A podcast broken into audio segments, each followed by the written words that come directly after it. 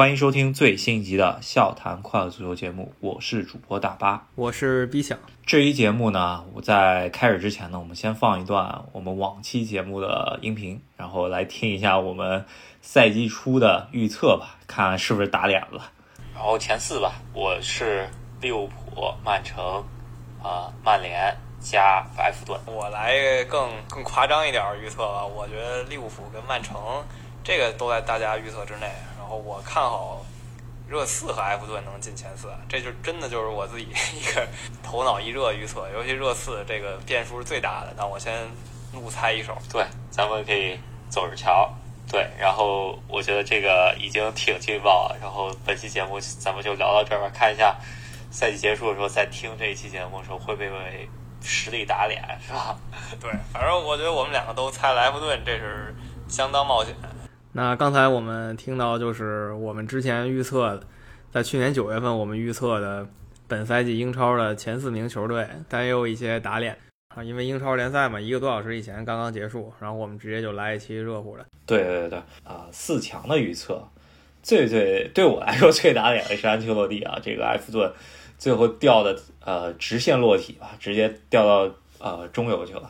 赛季初的时候看到那个阵容加上那个状态，感觉 确实是啊没有想到，嗯，当时也确实啊没有想到，就是一个就是切尔西兰帕德可能本赛季有点虚，然后呃安切洛蒂可能会好一些，然后但最后图尔来了，虽然啊最后就是惊险拿到了前四，但是还是展现一点水平的吧，是吧？嗯。我这边双打脸吧，我也是对安切洛蒂有非常高的期望，然后最后一看埃弗顿是第十名，我反正是觉得跟我想象的差距挺大。另一个就是热刺，主要热刺我一直觉得穆里尼奥他当时把人都攒齐了，他都可以好好的争一争。我不认为他争冠，我觉得他应该能争前四。那其实我这个猜想到。今年二一年一月份的时候，他还是一个前四绝对有力的竞争者，然后突然一下整个队就崩了，然后最后是第七名，今天决出来的嘛，第七名，然后参加下赛季的欧洲协会杯。总体来说，本赛季的走势应该就是群雄逐鹿，然后各自都不太行，然后曼城赛季初的时候比较萎，但是在十一月份开始强力出击，是吧？就是突然发力。就再也没有人能挡住他，然后也不知道哪一轮开始，曼城就已经确定优势了，然后大家都没太大希望。最后，啊，可能也因为呃，曼城因为四线出击嘛，然后他最后稍微疲疲在联赛上面稍微放慢脚步，可能也是瓜迪奥拉呃故意的，就是不想那么早夺冠，让啊大家能够稍微能够保持这个状态，一直到赛季末段吧。但但是其实如果曼城想的话，很早就能锁定冠军了，是吧？对，就是争冠军这方面也没有什么往年那种决战，是吧？三分当六分踢的，基本没看见。倒是有利物浦跟热刺在冬天的时候有这种三分当六分踢的比赛，结果弄完了以后吧，利物浦跟热刺就是双双进入了绝对低迷期，然后曼城呢就非常稳健，直接就把这些球队全甩开了，一转眼他就比别人高十分了。然后呢，他领先优势越来越大，越来越大，直到最后两三周吧，他才随便踢一踢，再丢几分。但这时候随便丢分对他来说是没有任何影响。确实是。那本赛季英超首先争冠很早就确立下来，大家呃跟曼城在争，一度是只有莱斯特，对吧？后来变成曼联，呃，也你要说真的，其实都是打引号的，是吧？因为都差了三四场球了，基本上也是。看着曼城上去了，对吧？然后本来是以为利物浦会跟曼城好好争一把吧，但是利物浦本赛季大家都知道啊，这个中卫这个灾难根本不不是什么只是伤病问题了，是吧？是一个灾难或者说是诅咒了，是吧？到最后利物浦临时买来的两个替补是中后卫也都受伤了，对吧？三大主力中后卫范戴克、戈麦斯、马蒂普就已经全部能上了。然后呢，临时找来一个租借的，然后一个买来的，两个人都算凑数吧。租的是卡巴克，买的是本戴维斯。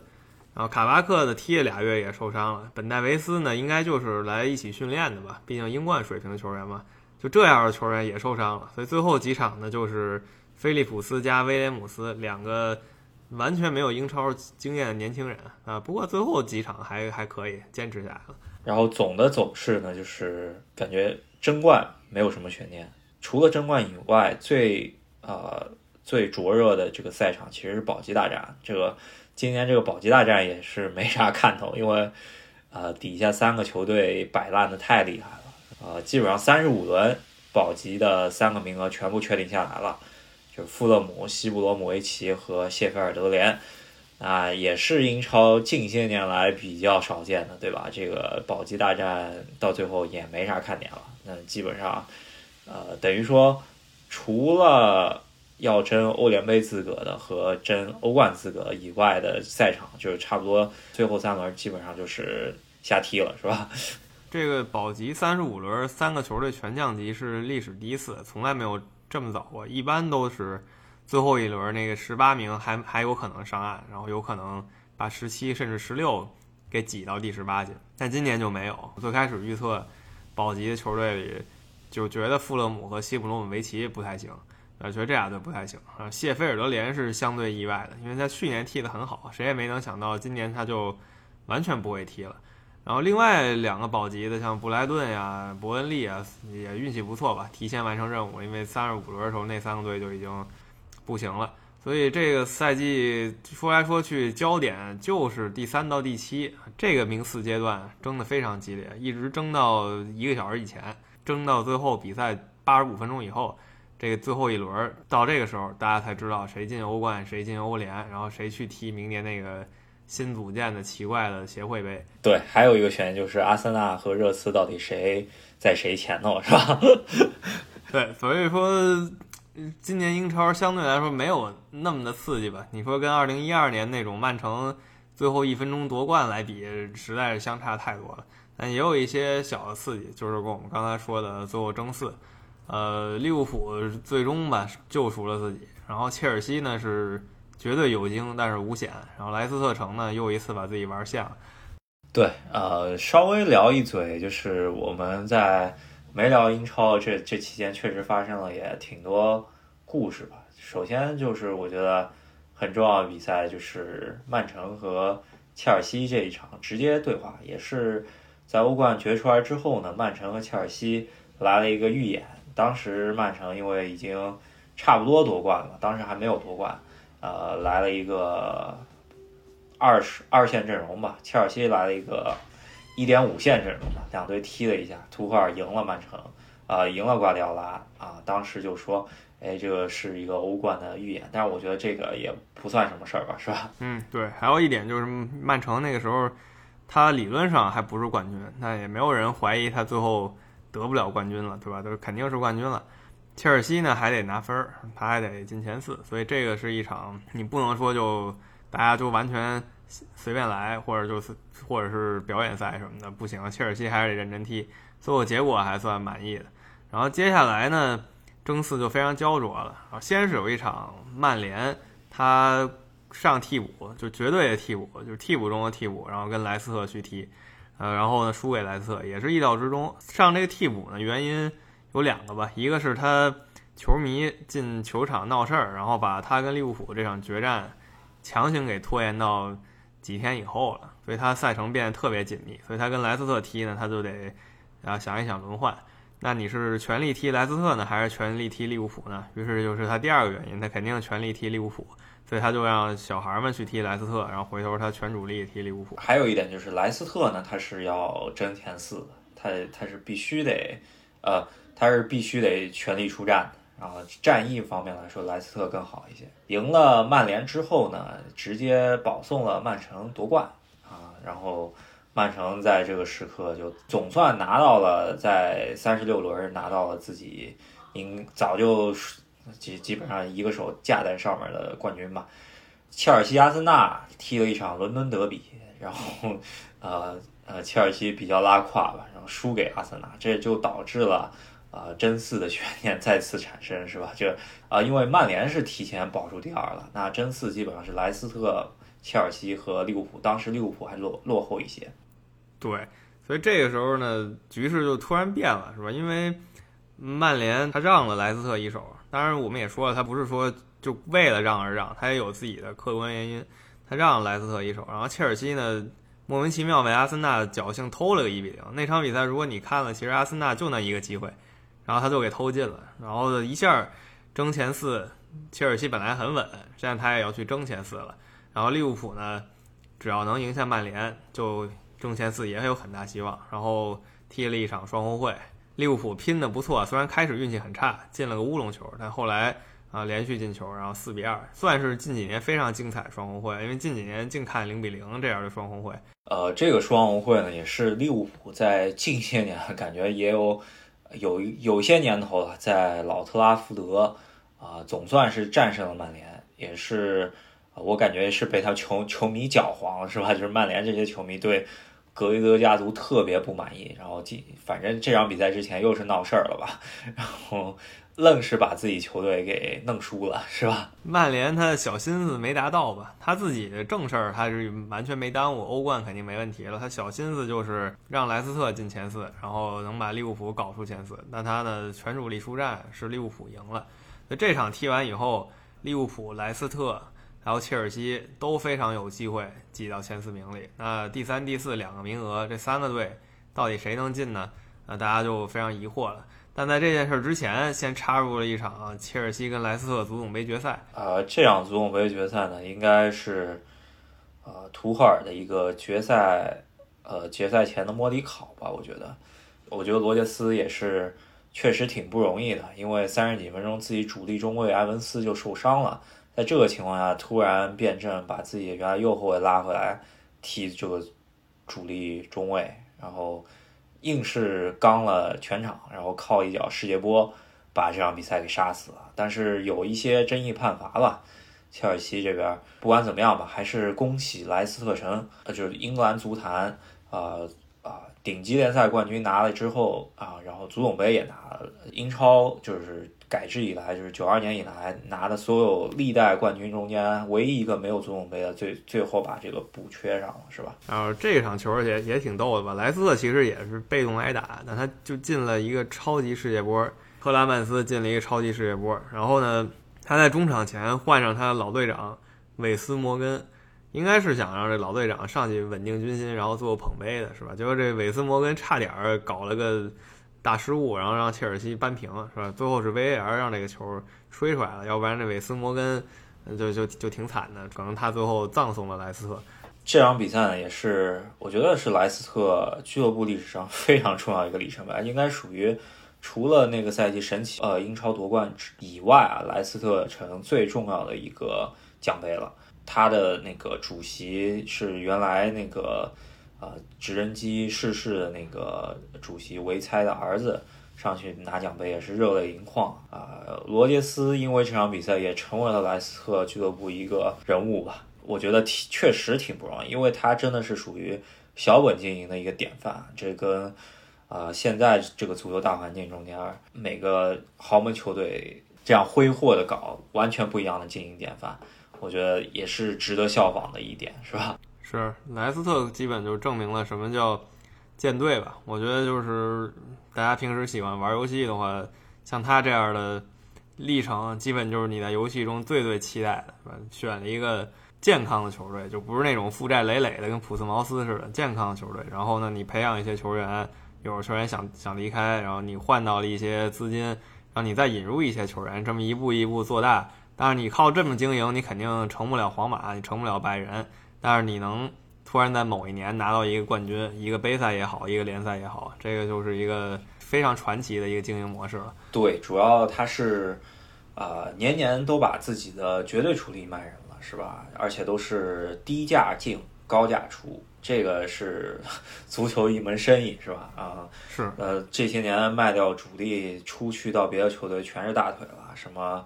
坎特呀，马赫雷斯啊，还有啊啊马奎尔啊，是吧？基本上都是那些球队的大腿了。所以说，如果是啊经营不善的话，把这些人卖掉大价钱，然后再去砸别的人，然后最后没砸出来的话，可能这个球队也不能够到现在一直这么有竞争力。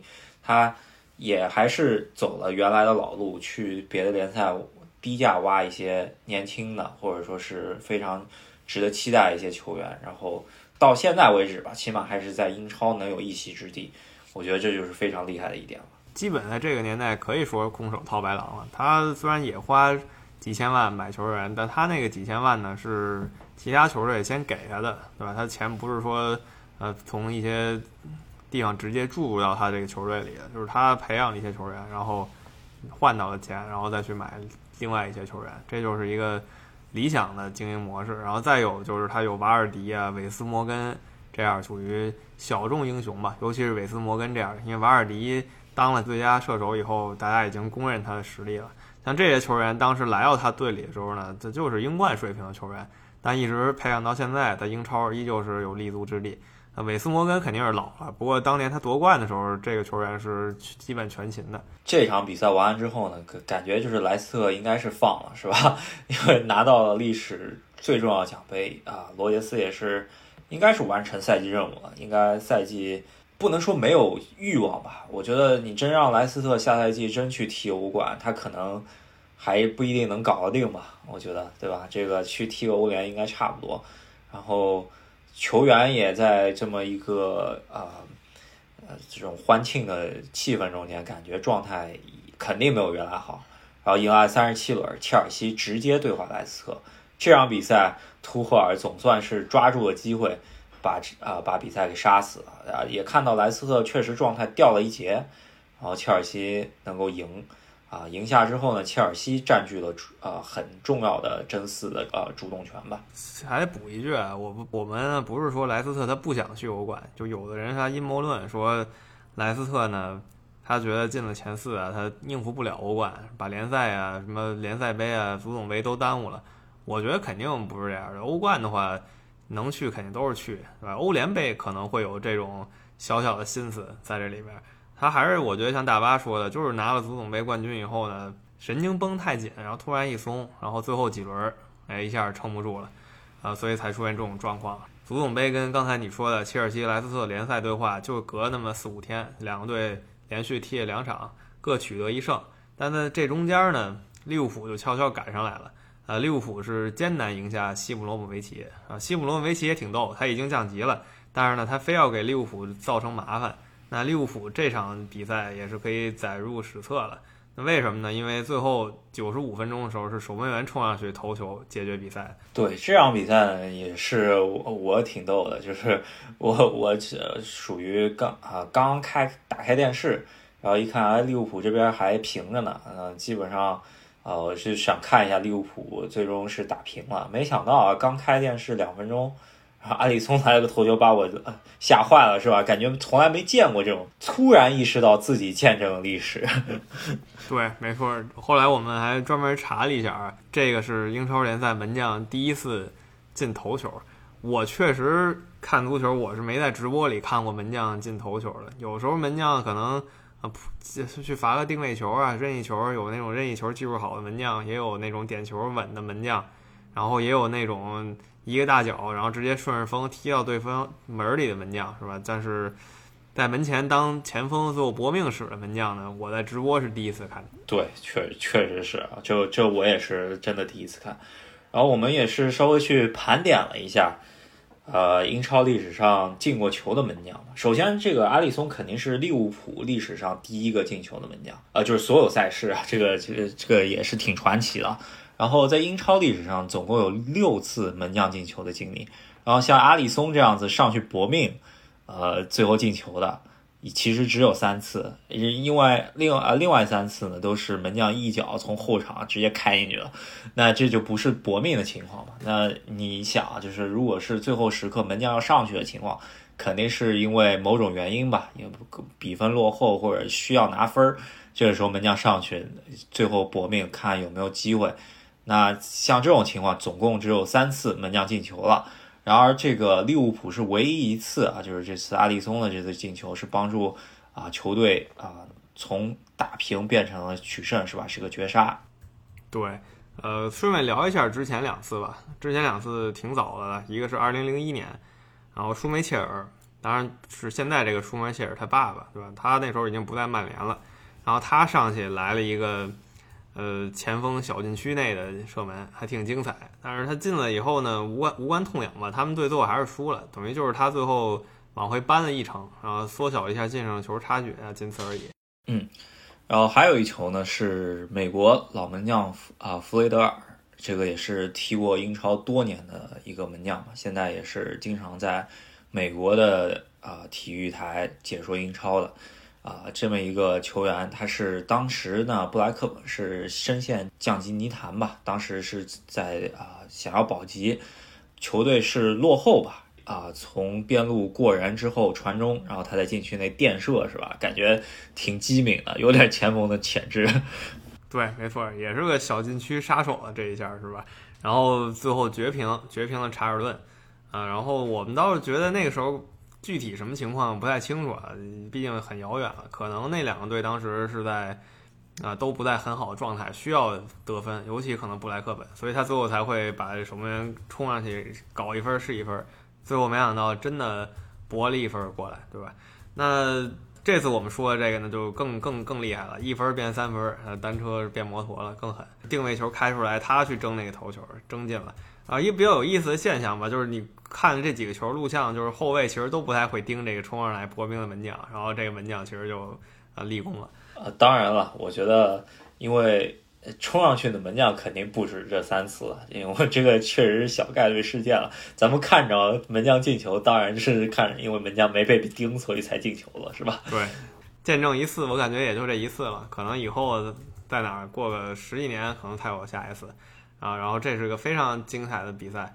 那这一场踢完以后呢？刚才时间线可能有点穿插的说了。这一场踢完以后，利物浦呢就逐渐追上那个莱斯特和切尔西了。然后莱斯特、切尔西当时还没踢那场直接英超对话，所以呢那场直接英超对话就很重要，谁赢了谁就拿这个争四主动。然后我们刚刚聊过了，切尔西最后赢了莱斯特。然后这就是第三十七轮，就三十七轮结束的时候呢，切尔西和利物浦。都挺有优势，然后莱斯特呢稍慌一点，然后他被挤到了第五名，也是他整个赛季吧第一次掉出前四名。他从第一轮就在前四，然后直到第三十七轮，终于被挤到第五名了。然后接下来就是一个多小时前刚结束的今天的最后一轮，第三十八轮。呃，第三十八轮非常刺激，倒不是说之前的利物浦怎么样吧，之前利物浦的正常赢了，主要是切尔西和埃斯顿维拉的比赛，还有莱斯特跟热刺的比赛啊，一直把大家给拖到了八十五分钟左右，然后大家才明白啊，这赛季的争夺终于结束了。对，呃，开场呢应该是切尔西摆烂嘛，是吧？先输一球，啊一直落后，一直落后，然后没想到下半场上来又，呃，切尔西换了个门将，把那个。呃，主力门迪可能怕他受伤嘛，就给他收了。然后啊，凯帕上来，然后又丢一球，二比零落后。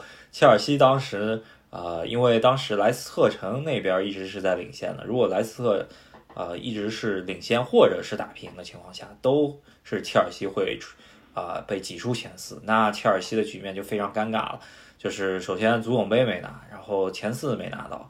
啊，接下来就只能华山天险一条路了，就是欧冠拿冠军才能进进欧冠了，是吧？所以就非常惊险，是当时切尔西，我是万万没想到，我觉得跟阿斯顿维拉就无欲无求了，是吧？结果就没想到他就一直输着，还还越输越多，然后其实大家都非常焦虑，但没想到的是呢，莱斯特跟热刺这比赛突然变化了，热刺突然攻上来，然后狂攻了一波，把莱斯特给赢了，然后那切尔西。最后这么一搞来，他的竞争对手输了，他虽然也输了，不过他本来就领先，所以就没有关系，两边都输了嘛，所以切尔西就顺利的保证了下赛季欧冠席位。然后莱斯特呢，又一次功亏一篑了。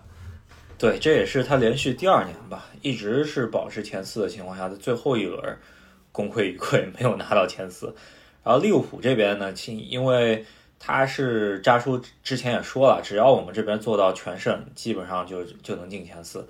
啊，通过赢球，然后另外两个球队因为输球嘛，所以说利物浦突然自己就挤到了前三啊，也算是一个啊小小的安慰吧。因为本赛季是一个非常动荡的赛季，不是说呃球员或者说是教练动荡，真的是是因为伤病潮的原因，是吧？对，踢完了以后再看我们当时的前四预测呢，啊，曼城是属于完全预测中了，但应该也没有人说曼城会丢出前四吧。然后利物浦，我们现在觉得能预测中呢。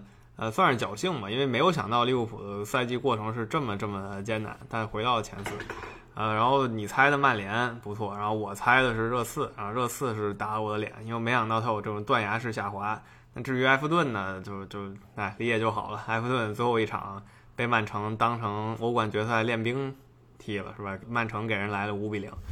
对，就是感觉就是曼城如果是主力进出的情况下，那基本上看上哪个队啊，应该在英超打遍天下无敌手了，可能能阻止一下。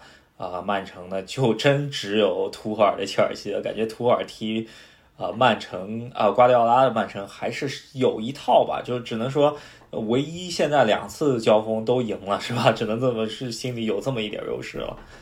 再往下看的话，莱斯特底下排的是西汉姆联。西汉姆联我觉得已经是做的非常好了，大家也没有再期望他怎么样。最后第六名非常了不起。然后呢，接下来就是七八名是热刺跟。阿森纳是吧？这两个队其实我不太清楚到底谁想拿这个第七，因为你如果是第七名，你就得去参加下赛季这个新赛事——欧洲协会杯。呃，这个赛事到底是鸡肋呢，还是说一个得冠军的机会呢？我不知道他们两队是怎么想的。那最后的结果，热刺突然冲上来把莱斯特拿下，冲回第七，然后压了阿森纳一头，他去参加这个协会杯。对，但是我觉得。呃，去不去协会杯真不是关键，关键就是他俩谁到底能够，呃，赢过谁是吧？这个在排名上面，因为阿森纳呃球迷频道那个黑胖哥他说他就想这赛季唯一希望嘛，就是阿森纳能够呃胜过热刺这个排名上面，但是最终他没有如愿是吧？这个呃也挺惨。对，反正半斤八两吧，两个队。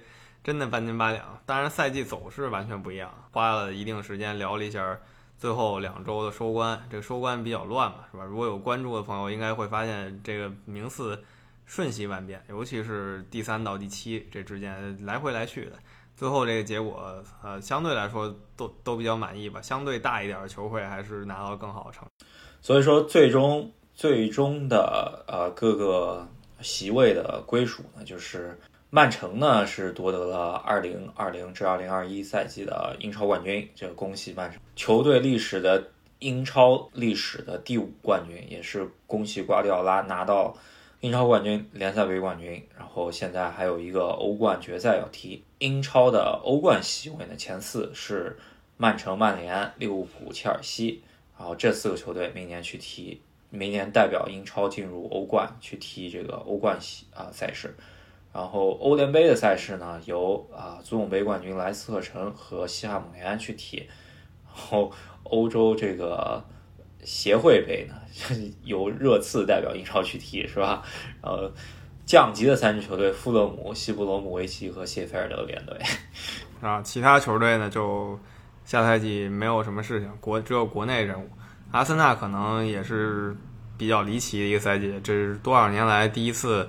就不是无缘欧冠了吧？是无缘欧洲赛事。我不知道阿森纳球迷怎么想的，因为协会杯到底是鸡肋呢，还是说是一个参加欧洲赛事的机会呢？这个每个球迷可能心里想的不太一样吧。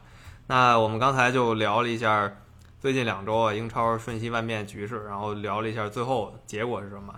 啊，英超讲了这么多吧。然后稍微提一嘴西甲，西甲这个争冠也是打到了最后十几分钟。叫我觉得这个赛季的争冠还真是西甲比英超好看了，是吧？这也是这这些年来呃比较难得见的一次。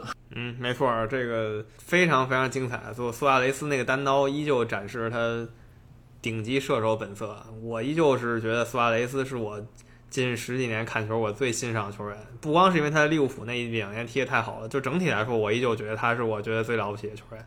呃，这次又证明了一下，去了马竞依旧能进那么二十个球。好，那我们先到这边。如果想跟我们多交流的朋友们，可以通过我们的微信公众号“赫斯基大帝”，然后可以添加我们的微信啊群，然后跟我们更深入的交流。对，那喜欢我们节目的朋友，别忘了在喜马拉雅上在。网易云音乐上，还有微信公众号上关注我们，那我们下期再见。好，下期再见。